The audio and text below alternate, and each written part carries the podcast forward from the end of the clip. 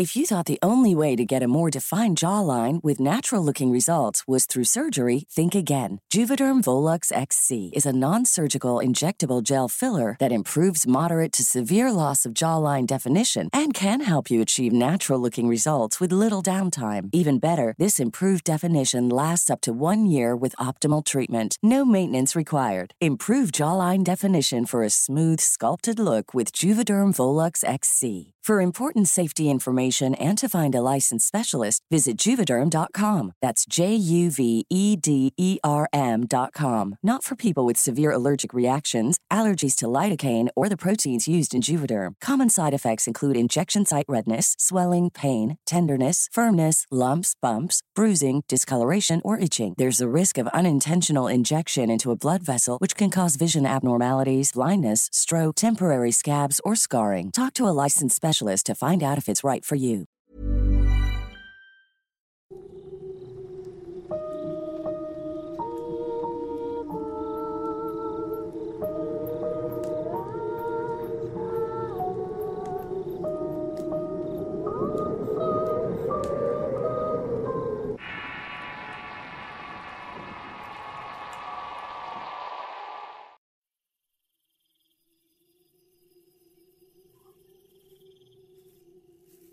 ¿Qué tal?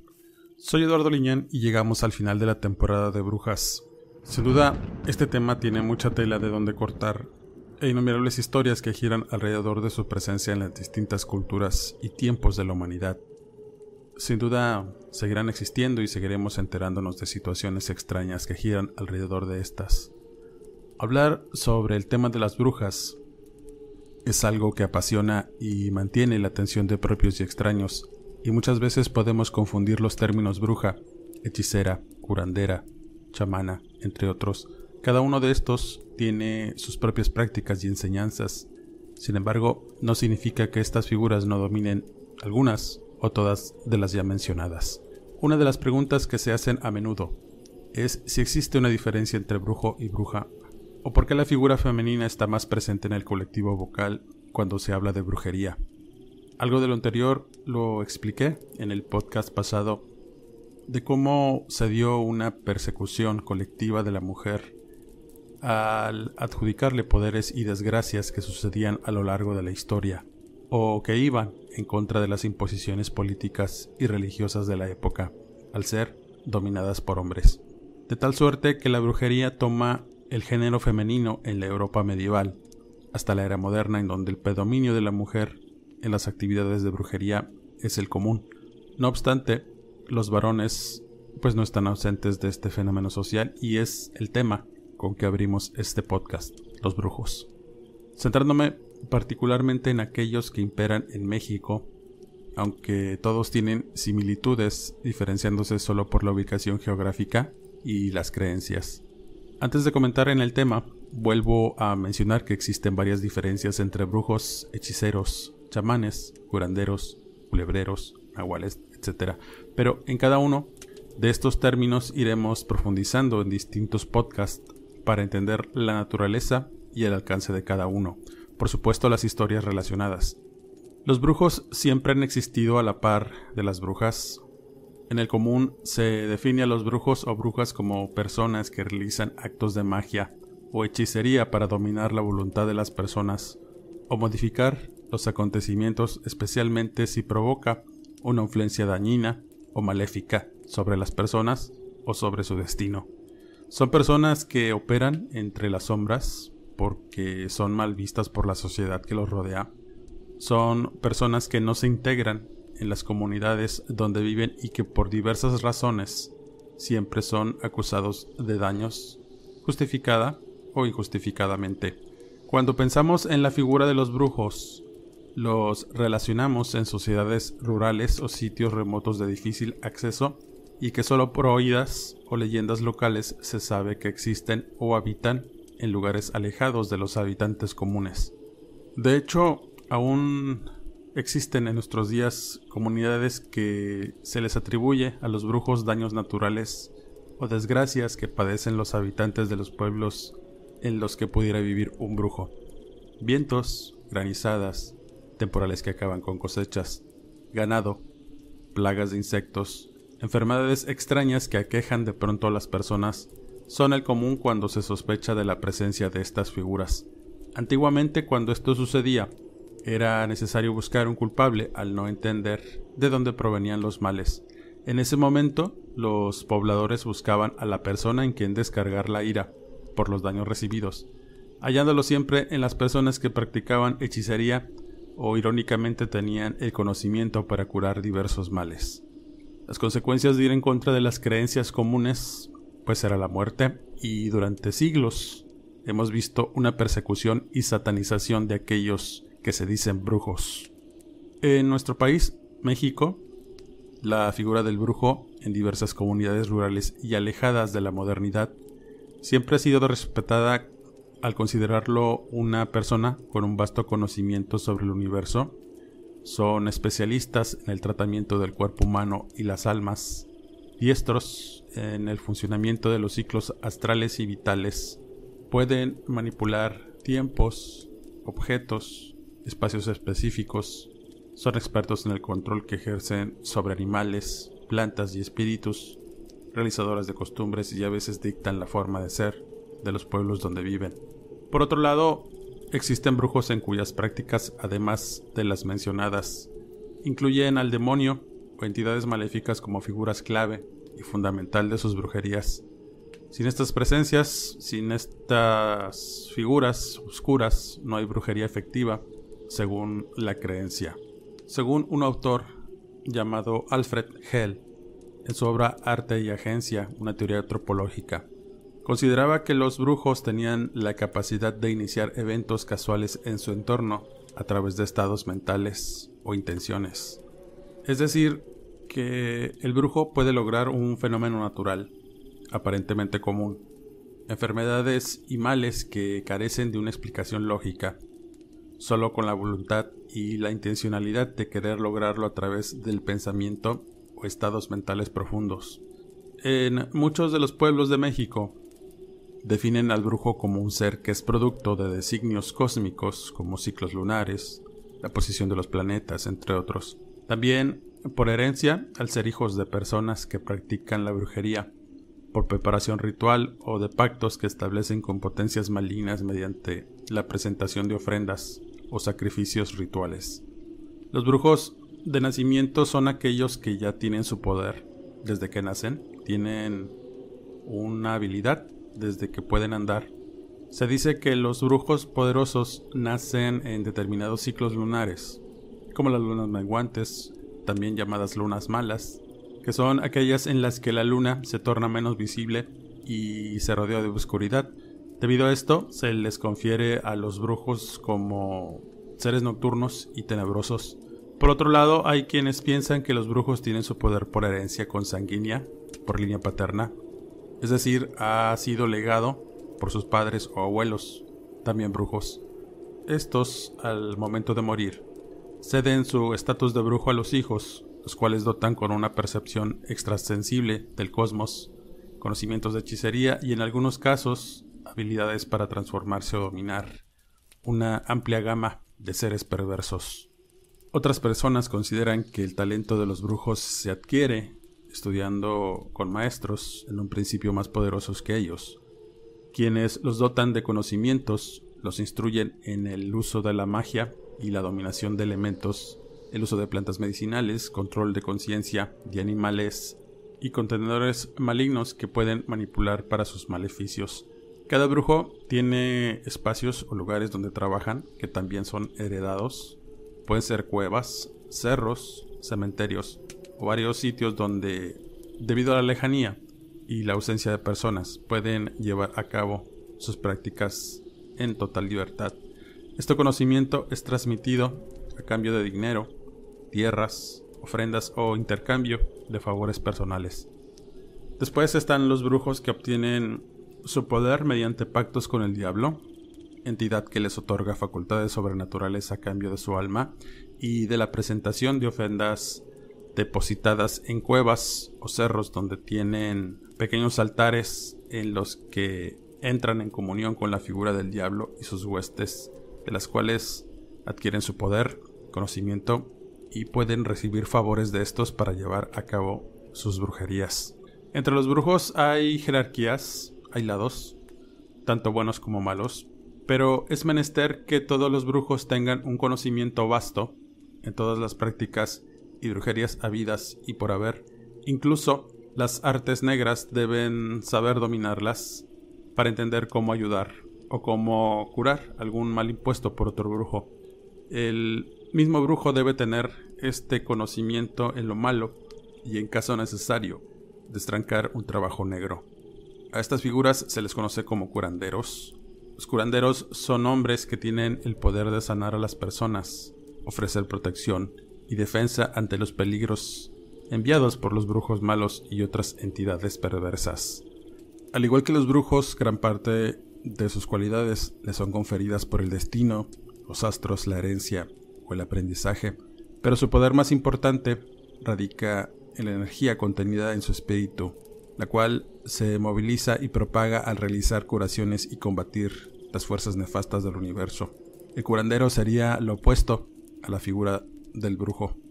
Los brujos, por el contrario, se distinguen de dos clases, los que mandan enfermedades letales y sorpresivas, y los que dañan sistemáticamente y por etapas, que se hacen de manifiesto en padecimientos psicosomáticos, accidentes, falta de trabajo, escasez en la cosecha, la muerte del ganado que posee el afectado, entre otros eventos que pudieran perjudicar la estabilidad de las personas que son afectadas en ese instante. La fuerza ostentada por curanderos y brujos se encuentra siempre en una constante confrontación. Ambos emprenden una suerte de batalla en la que tratan de ejercer su potestad sobre la comunidad y los elementos con los que trabajan. Los brujos a menudo son asociados con varios seres malignos que provocan males y tormentos en la comunidad que les rodea. Al tener dones sobrenaturales usan estos por encargo y siempre que una persona pague por sus servicios, empleando diversas técnicas como conjuros o rezos donde suplican a sus deidades maléficas y protectoras que le ayuden con un trabajo, preparan brebajes con hierbas y a menudo usan fetiches para conjurar a la persona que se quiere dañar provocando así padecimientos corporales y enfermedades psicosomáticas. Como es el común y en la mayoría de las culturas, el sincretismo juega un papel importante. Se ha visto que los brujos utilizan los mismos esquemas de culto de la religión católica. Se encomiendan a santos de connotaciones oscuras para que les puedan ayudar a concretar sus fines y pues les brindan protección. Quizá las más conocidas son la Santa Muerte, San Cipriano, Jesús Malverde, entre otros, santos en los cuales se amparan de peligros y piden su consejo para la realización de los males por medio de conjuros y hechizos. Quizá una de las prácticas más comunes entre los brujos son las alianzas con las almas de los muertos, los cuales usan como emisarios para provocar males o acosar espiritualmente a los vivos.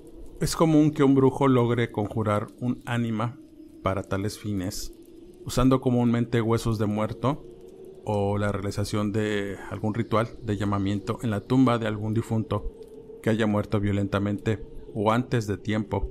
El brujo tiene la capacidad de conjurarlo y prometerle descanso a cambio de favores. Esta última situación me tocó observarla durante un viaje que tuve a la comunidad de Tamapats en el municipio de Aquismón, San Luis Potosí. Había ido de excursión al sótano de las golondrinas durante época de invierno y en esa comunidad tenía unas amistades con las que llegaba a pernoctar para continuar mi camino por la mañana. Antes de salir temprano hacia ese sitio ubicado a unos kilómetros de ahí. Mientras pasaba la noche en aquel sitio, llegó un viejo cañero que era pariente de mi amigo. Ryan Reynolds here from Mint Mobile. With the price of just about everything going up during inflation, we thought we'd bring our prices down. So to help us, we brought in a reverse auctioneer, which is apparently a thing. Mint Mobile unlimited premium wireless. Ready to get 30, 30, bit to get 30, bit to get 20, 20, 20, bit to get 20, 20, bit to get 15, 15, 15, 15 just 15 bucks a month. So, Give it a try at mintmobile.com/switch. slash $45 up front for 3 months plus taxes and fees. Promo rate for new customers for limited time. Unlimited more than 40 gigabytes per month slows. Full terms at mintmobile.com. Hey everyone, I've been on the go recently Phoenix, Kansas City, Chicago. If you're like me and have a home but aren't always at home, you have an Airbnb. Hosting your home or a spare room is a very practical side hustle. If you live in a big game town, you can Airbnb your place for fans to stay in. Your home might be worth more than you think. Find out how much at airbnb.com/slash host. Había ido a saludarlo y a platicar con él, por lo que iniciamos una conversación, primero hablando de temas del campo hasta que mencionó unas enfermedades crónicas que tenía. Él sufría de constantes dolores de espalda y nuca que lo mantenían tomando medicamentos sin aliviar su mal. Ya se había ido a revisar en múltiples ocasiones, pero los análisis no le revelaron nada. Todo en él estaba bien, mas no el dolor que padecía y que cada día le iba quitando un poco de vida y ganas de vivirla. Mientras contaba sus padecimientos, el hombre además nos mostró un vientre abultado y un ombligo saltado producto de una hernia. Cuando tú mirabas el ombligo, se veía bastante extraño, morado y rodeado de venas azuladas que según él eh, no dejaba de crecer cada día, impidiéndole a veces trabajar por la sensación latente que sentía en el ombligo. El hombre, además de padecer intensos dolores, había perdido el apetito y la comida le sabía asquerosa Ciertamente estaba muy preocupado al no saber qué hacer y ya se había resignado a que un día iba a amanecer muerto. Su rostro compungido mientras contaba sus, su desventura se llenó de lágrimas, quizá por lo que padecía. Y mientras esto pasaba llegó de visita una mujer que llevaba un morral lleno de calabazas. Iba descalza y su aspecto indígena era notorio, era una, indígena huasteca. La mujer era pariente de la esposa de mi amigo, la había ido a visitar. Y apenas al llegar vio al hombre y lo escuchó cómo se quejaba. Y sin más le dijo tajante que esos males eran producto de alguna brujería, que alguien lo estaba dañando para matarlo, o quizá ya tenía la muerte encima. Le preguntó si por las noches no escuchaba voces decir su nombre, o que le jalaban los pies a lo que el hombre respondió que sí, que era común que despertara en la madrugada, sofocado por la falta de aire, y que muchas veces despertó afuera de su casa sin saber cómo es que había sido llevado hasta el patio. Es un muerto. Te hicieron un trabajo de panteón. Tienes que ir con un brujo para que te haga una limpia, decía la señora mientras veía al hombre muy detenidamente y entre mi amigo y yo nos veíamos pues extrañados de los dichos de la señora. La mujer le recomendó ir con un brujo que atendía en las inmediaciones de Tamapats, en un cerrito cercano que iba de camino al sótano. Ella mencionó que le dijera al señor que iba de su parte y que le iba a ayudar si todavía tenía remedio. Le dijo que le llevara las calabazas, le llevara una bolsa de calabazas que era lo único que comía. Y al decir esto, la mujer le entregó un morral lleno de estas. El cañero un poco esperanzado decidió ir entonces por la mañana a ver al brujo. Y pues cada quien se fue para su casa. Yo me quedé a dormir y muy temprano pues salí con rumbo al sótano de las golondrinas.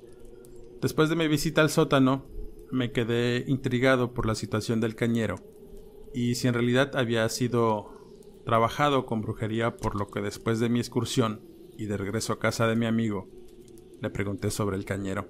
Mi amigo me contó que tenía todo el día que no lo veía, pero sabía que había ido con el brujo a donde lo había mandado la señora. Como era algo tarde, le pregunté si era posible ir a verlo a su casa, no muy lejos de ahí.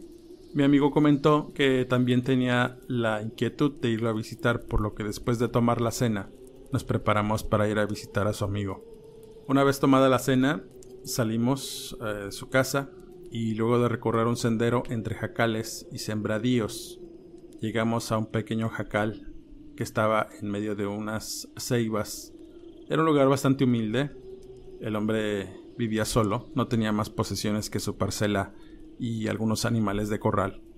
Mi amigo estuvo gritando un buen rato hasta que las luces del jacal se encendieron y de pronto surgió la figura del hombre que se veía pues eh, algo demacrado, pálido. Sin mayores preámbulos, nos invitó a pasar a su casa. Dentro no tenía más cosas que una cama hecha de palos, una cocina de humo y un comedor apolillado. Al fondo tenía unos sacos con grano y alimento para animales y pues eso era todo lo que el hombre poseía. Luego de servirnos un poco de café negro, nos sentamos a conversar con el hombre y empezó a revelarnos que muy temprano había ido con el brujo que le habían recomendado. Y dijo que apenas llegando a su casa lo vio y se espantó. Le dijo que era un muerto viviente, que no debería ni estar caminando. El cañero, pues, asustado, tan solo lo miró y le pidió que lo ayudara con los problemas que tenía, por lo que le entregó la bolsa con las calabazas que llevaba, y le dijo que si necesitaba más, pues iría por ellas. El brujo lo miró de la cabeza a los pies. Empezó con las curaciones, primero lo barrió con hierbas de olor y oraciones, y después le pasó un huevo de patio por todo el cuerpo, lo partió echándolo a un vaso con agua. Después de mirarlo mucho rato, la clara de huevo en el agua. El brujo le dijo al hombre que tenía un trabajo de panteón y que además le habían puesto un muerto para matarlo, por lo que era imperativo ir al lugar donde lo tenían enterrado para deshacer el mal. Además debía hacerle varias limpias para que poco a poco recuperara su espíritu, el cual estaba enterrado junto con los huesos del muerto. El cañero, sin dar crédito a lo que escuchaba, pudo distinguir entre la clara contenida en el vaso de agua múltiples figuras extrañas, pero le llamó la atención la figura de un esqueleto, por lo que le suplicó al brujo que le ayudara y que haría lo que fuera para poder recuperar la salud y la vida que poco a poco se le estaba escapando de las manos. Sin decirle más, el hombre reveló que le hizo quitarse la camisa para después acostarlo en una mesa que tenía para hacer curaciones. Después de revisarlo minuciosamente, el brujo se detuvo en el ombligo y dijo que pues ahí tenía algo. Después tomó un cuchillo filoso para hacerle una pequeña herida en el bulto que tenía en el ombligo. Cuando lo abrió, de este salió pus y comenzó a exprimirlo limpiando con trapos calientes. Luego de que terminó de sacar todo lo que había en el interior de la protuberancia, le mostró el trapo al cañero y este con horror vio que además de la pus había tierra y algo parecido a dientes. Esto es lo que tenías metido, le dijo el brujo al cañero. Este mal te lo pusieron para matarte lento. Cuando la tierra y los dientes del muerto se hubieran juntado, en ese momento te ibas a morir. Después de atender la herida, el brujo echó en un frasco con alcohol el trapo junto con toda la asquerosidad que había sacado del ombligo, y ambos hombres vieron cómo toda la cochinada se deshacía en el fondo del frasco. El brujo habló diciendo que en verdad le querían dañar mucho y ese trabajo negro había sido muy poderoso. Algo tienes o algo debes que te odian, le comentaba el brujo al cañero. Además tenía que ir al cementerio donde debía hacer algunos rezos y saber dónde estaba enterrado. El brujo le dijo que, además de ayudarlo, eh, le podía revelar la identidad del el brujo que lo había dañado. Así que el cañero le agradeció y salió, pues, eh, aliviado de sus dolores, pero muy alterado, muy preocupado de saber que alguien pues lo quería muerto. Mientras le daba un trago a su café, el cañero estaba temblando de miedo al pensar cómo todo se le estaba regresando y nos confesó que en realidad sí debía algo y que su pasado lo encontró para cobrar todas las que había hecho. Aún así quería vivir y llevar eh, pues una vida tranquila, que si debía algo, él pensaba que ya lo había pagado.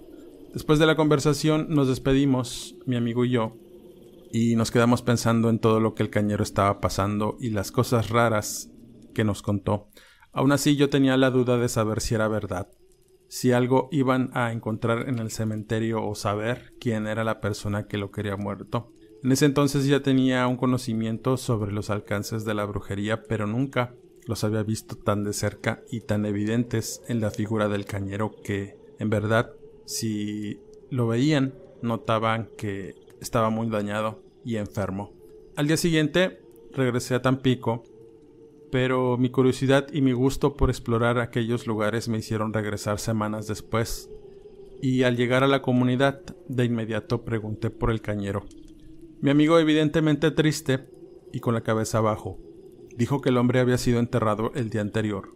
Lo habían encontrado muerto en su casa y sus familiares le dieron sepultura. Sin dar crédito a lo que decía, le pregunté si supo sobre la situación del brujo y la ida al cementerio.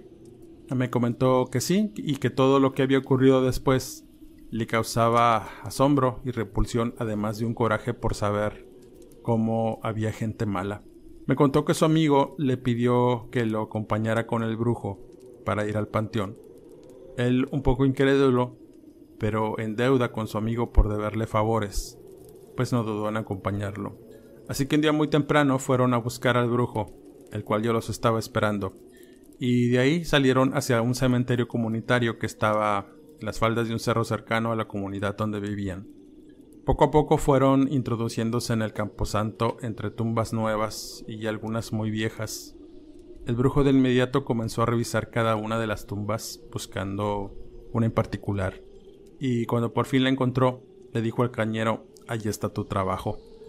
Los hombres miraron y se dieron cuenta que había una tumba cuya lápida estaba abierta. Era una tumba reciente y mi amigo recordó que la persona que estaba enterrada en ella había sido un conocido al cual lo habían encontrado muerto en el patio de su casa, se había colgado de un árbol por razones sentimentales. El brujo miró para todos lados antes de meter su mano entre la tierra, adentro de la tumba y después comenzó a hurgar la tierra como buscando algo extraño, cuando notó una piedra que no correspondía al lugar. Movió un poco la lápida y encontró restos de un animal, al parecer un gallo negro que había sido sacrificado para hacer el entierro del cañero. Así que con cuidado comenzó a escarbar, y no tardó mucho en encontrar un envoltorio hecho con trapos y dentro de este había un muñeco hecho de madera que tenía escrito el nombre del cañero. Junto con el muñeco había huesos de animal y extrañamente varios dientes humanos. Este es tu entierro, hay que quemarlo, le dijo el brujo. Y el cañero se quedó pues muy pensativo mientras el brujo ponía todo lo que había encontrado en un morral para llevárselo lejos y quemarlo para deshacer el mal. Luego de eso los tres hombres salieron del cementerio y cada quien tomó rumbo a su casa. Después de esa situación, mi amigo dejó de ver al cañero por varios días, hasta que una tarde uno de sus conocidos le dijo que habían hallado el cuerpo del hombre colgado de una trave de su casa. Tenía ya varios días que había fallecido, y los hombres que lo hallaron decían que se mecía de forma macabra y su cuerpo presentaba un avanzado estado de descomposición. Y lo más extraño de todo era que le habían sacado todos los dientes. Mi amigo al saber esta situación fue corriendo para ver qué sucedía. En cuanto llegó, ya lo estaban sacando para enterrarlo inmediatamente. No hubo investigación. Su funeral fue muy rápido. En ese momento mi amigo me pidió acompañarlo con el brujo para preguntarle qué había pasado con su amigo el cañero. Al platicar con el hombre, le dijo a mi amigo que en realidad no había podido ayudarlo, ya que tenía su destino marcado, y que el espíritu del muerto estaba tan clavado en su alma que le obligó a matarse. Según las palabras del brujo, el mal ya estaba muy avanzado y lo que hizo con él fue solo para aliviar sus dolores y darle un poco de tiempo. La verdad quizá nunca la sabría, pero sí fue testigo de toda una situación extraña y horrenda que rodeó la vida de su amigo. Cuando le pregunté qué era lo que supuestamente debía el cañero, mi amigo me contó que durante su juventud el cañero había matado a un hombre por el amor de una mujer y que la familia de éste siempre lo odió, por lo que era posible que hubieran contratado a un brujo para cobrar pues venganza. Después de esa situación eh, me regresé a Tampico con la idea y lo extraño que fue toda esa situación con el cañero y el brujo, dándome cuenta que hay cosas que a pesar de que parezcan inverosímiles, e increíbles son muy reales y que pasan continuamente y por diversas razones. Los brujos son personas que además de dominar diversas artes oscuras y naturales, se apoyan mucho en la magia y esto último no solo es empleado por estas figuras en nuestro país, sino en todas las clases de los denominados brujos o brujas. Entre otros aspectos, es quizá la magia la que realmente hace el trabajo del brujo, además del pensamiento enfocado para la realización de algún efecto que conlleve algún mal. Hay un autor que se llama James George Fraser.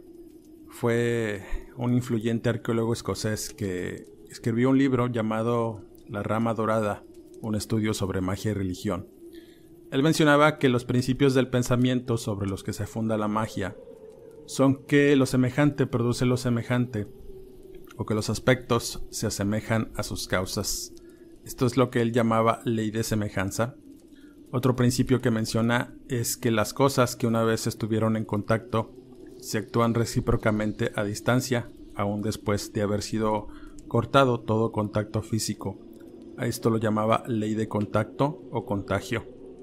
Es decir, que un brujo al dominar la magia puede producir el efecto que desee sin más que imitarlo, además de que todo lo que haga con un objeto material afectará de igual modo a la persona con quien ese objeto estuvo en contacto, haya o no formado parte de su propio cuerpo. Con la idea anterior nos damos cuenta que hay elementos empleados por los brujos como velas, ropa, fotos o incluso el mismo nombre de las personas que quieren dañar y estos principios son mayormente usados por personas que manipulan la magia de diversas maneras o con diversos fines.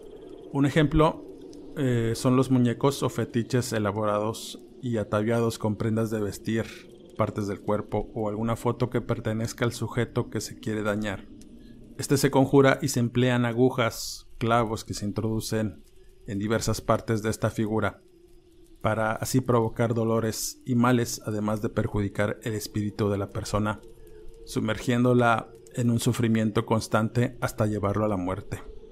Como lo mencioné en la historia anterior, a veces estos muñecos son sepultados dentro de espacios específicos y que puedan albergar espíritus malos que ayuden al brujo y con ello los trabajos negros surtan pues un efecto más eficaz. Se cree que al enterrar o trabajar la brujería en cementerios. La humedad de la tierra y las energías que la alimentan pues eh, agudizarán las dolencias y causará una frialdad que proviene del inframundo donde habita el diablo y los muertos. Se dice que también los nombres son muy poderosos y que son instrumentos indispensables en la realización de los daños. Solo basta pronunciar el nombre de una víctima y acompañarla por maldiciones u oraciones malintencionadas para afectar el espíritu, el alma y a la persona en su totalidad.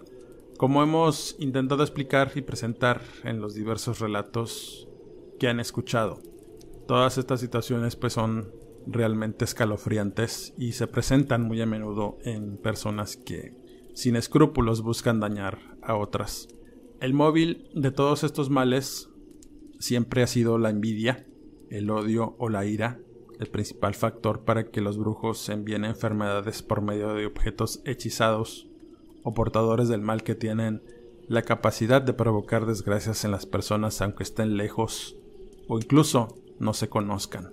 Con esa idea quisiera contarles una historia que tuve la oportunidad de conocer durante un viaje que tuve a una comunidad en la Sierra Gorda de Querétaro, una comunidad llamada Jalpan de la Serra, es un pueblito mágico muy pintoresco rodeado de montañas y cuevas en donde puedes practicar senderismo, además de sumergirte en el ambiente mágico de este lugar.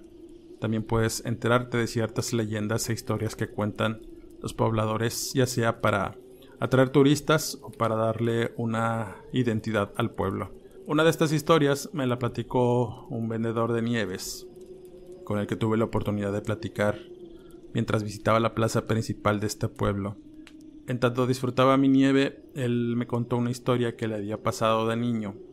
Él vivió en una comunidad rural al norte de Jalpan y fue testigo de un conflicto que comenzó con las disputas entre unos ejidatarios y propietarios particulares de tierras por la posesión de pues, tierras para ganado y pastoreo.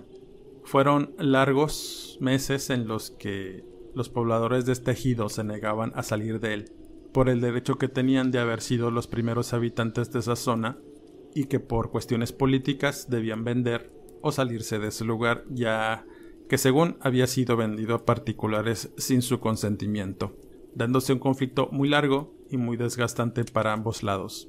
No se sabe en qué momento la vida de ese lugar comenzó a verse dañada por las diversas enfermedades que se comenzaron a presentar en varios pobladores.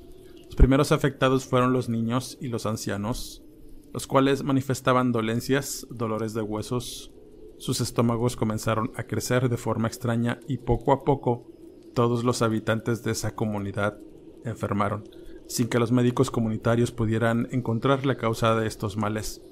Al ser abandonados, los pobladores buscaron ayuda en otra parte, encontrándola en curanderos que determinaron que la causa de sus males era de origen brujeril. Después de varias noches en que un curandero que los ayudaba entró en un trance para determinar dónde se encontraba el mal que aquejaba a la comunidad, sus visiones lo llevaron a un manantial en donde las personas del pueblo pues se surtían de agua, y al buscar en la profundidad del mismo manantial encontró la razón y el origen de las enfermedades en un pequeño muñeco tallado en piedra, cuya forma era un hombre con un par de cuernos asemejando la figura del diablo. El curadero mencionaba que ese objeto había sido activado por medio de conjuros que un brujo maligno le hizo, dotándole así de poderes destructivos como el envenenamiento del agua. Una vez que sacó y destruyó este objeto, ante la mirada incrédula de todos los pobladores, que pensaban que el mismo curandero lo había colocado ahí. A los pocos días todos comenzaron a mejorar su salud, dándose cuenta que en verdad aquel objeto sumergido en el agua del manantial era lo que verdaderamente los estaba matando. Poco a poco recuperaron la salud y la estabilidad en la comunidad. El conflicto que tenían con los particulares pues, se vio solventado con una compra de tierras más justa y todos comenzaron a prosperar. Después de saber esta historia, pude comprobar el alcance que pueden tener los contenedores espirituales o conjurados para provocar algún mal. Con todo lo anterior, nos damos una idea de que los brujos tienen la capacidad de alterar el orden de las cosas, así como provocar males sociales dentro de una comunidad. Algunos pueden ser engañosos, rompiendo la armonía del universo a través de lo místico y poder alterar la realidad para llevar a cabo diversos fines oscuros. También debemos considerar que los brujos son capaces de dominar la transmutación o la metamorfosis, el control o el dominio sobre diversas especies animales que también les ayudan en la concepción de sus trabajos o hechicerías. El llamado Nahual es un ejemplo de esto último y ya he hablado de esta figura en otros podcasts. Los brujos no actúan con fines colectivos sino individuales y pueden afectar varias esferas sociales mostrando así que pertenecen a un orden caótico y antinatural, aunque operen en las sombras y de manera clandestina. Diversas sociedades los reconocen como miembros de una comunidad o al menos saben quiénes son y qué pueden provocar. Pero por temor, nunca, nunca los señalan. Por otra parte, si bien los brujos pueden provocar daños y sufrimiento, también están preparados para dar tratamientos y combatir enfermedades realizados por otros brujos, haciendo así un círculo, una guerra de poder entre los brujos buenos o malos. Como ya lo mencioné antes, el opuesto al brujo malo pues sería el curandero. Como comentario final diré que los brujos son personas dotadas de poderes sobrenaturales para hacer el bien o el mal. Provocan y curan enfermedades, pueden manipular y controlar la voluntad de una persona o de animales, tienen la capacidad de provocar la muerte rápida o lentamente, además de alterar el orden natural de las cosas por medio de ritos, ceremonias mágicas, conjuros, llamamientos y oraciones que producirán algún efecto, ya sea bueno o malo. También son maestros en el conocimiento y manejo de la herbolaria. Tienen comunicación con espíritus y seres del inframundo con los cuales trabajan constantemente para saber o entender cómo curar o realizar algún mal. Con este último comentario cierro este podcast y este ciclo de brujas que sin duda no dejaremos de comentar porque es un tema muy extenso y con muchas aristas que pudiéramos desentrañar para entender que la brujería, las brujas, los brujos y todo aquello que rodea a estas figuras es mucho más que un fenómeno social o un mito, el cual está rodeado de infinidad de historias las cuales a veces consideramos como supercherías o mentiras Considero que se le debe de dar a estos temas el respeto que merecen para poder entender si en algún momento nosotros somos o hemos sido afectados por estas artes que han estado y estarán presentes en la humanidad hasta el fin de los tiempos. Como siempre agradezco el que me hayan escuchado, sus aportes, sus manitas arriba, sus eh, correcciones, sus recomendaciones y sobre todo el que se suscriban al canal de Relatos de Horror, el cual amablemente me brinda este espacio en el cual puedo tratar estos temas interesantes, además de tener una sección dedicada a mis escritos e historias que estoy seguro les van a gustar. Si te gusta la lectura y quieres estar en contacto con un servidor, sígueme en mis redes sociales como Eduardo Liñán, escritor de horror. Allí encontrarás diversos contenidos que pueden ser de tu interés. No me despido y quedo de ustedes. Hasta el siguiente podcast.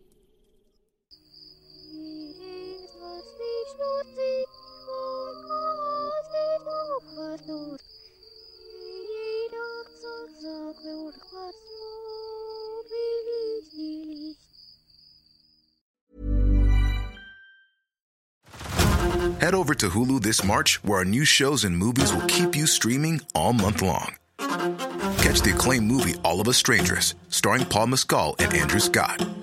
Stream the new Hulu original limited series We Were the Lucky Ones with Joey King and Logan Lerman. And don't forget about Grey's Anatomy. Every Grey's episode ever is now streaming on Hulu.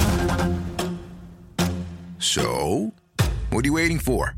Go stream something new on Hulu. How would you like to look five years younger? In a clinical study, people that had volume added with Juvederm Voluma XC in the cheeks perceived themselves as looking five years younger at six months after treatment. Look younger, feel like you. Add volume for lift and contour in the cheeks with Juvederm Voluma XC. Reverse signs of aging by adding volume to smooth laugh lines with Juvederm Volure XC. For important safety information and to find a licensed specialist, visit juvederm.com. That's J U V E D E R M.com. Not for people with severe allergic reactions, allergies to lidocaine, or the proteins used in Juvederm. Common side effects include injection site redness, swelling, pain, tenderness, firmness, lumps, bumps, bruising, discoloration, or itching. There's a risk of unintentional injection into a blood vessel, which can cause vision abnormalities, blindness, stroke, temporary scabs, or scarring. Talk to a licensed specialist to find out if it's right for you.